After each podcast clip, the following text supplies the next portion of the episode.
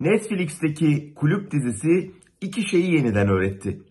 Birincisi tarihimizin en bildik sayfalarının bile nasıl unutturulduğunu, ikincisi televizyonun o sayfaları özellikle genç kuşağı hatırlatmakta ne kadar önemli bir araç olduğunu. 6-7 Eylül özel harpçi Sabri 25oğlu'nun tanımlamasıyla özel harp işi muhteşem bir örgütlenmeydi ve amacına da ulaştı. Neydi amaç? Azınlık sermayesinin Türklere transferi.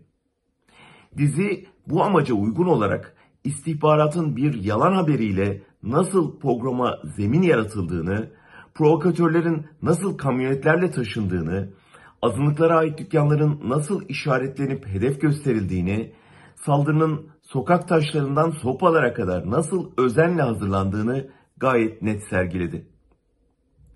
Olayın organizatörlerinden biri Kıbrıs Türktür Derneği'ydi. Bu utanç gecesinin belgeselini yaparken derneğin o zamanki başkanı Hikmet Bil ile görüşmüştük.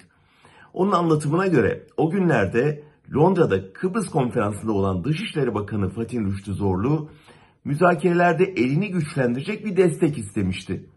Demokrat Parti'nin önde gelenleri de 6 Eylül gecesini organize etmişlerdi.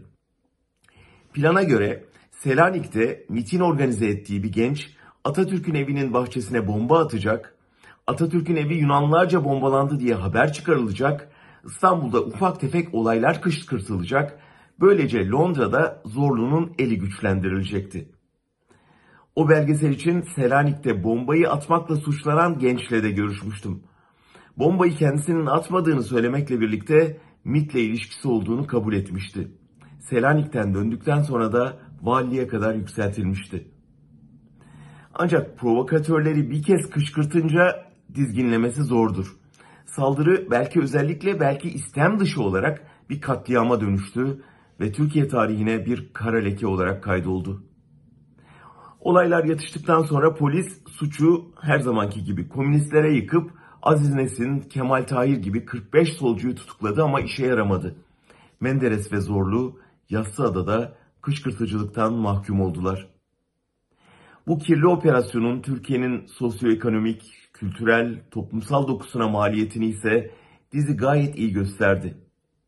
Okumaktan çok izlemeye yatkın bir kuşağın tarihle yüzleş yüzleşmesi için kulüp türü dizilerin önemini bir kez daha anlamış olduk.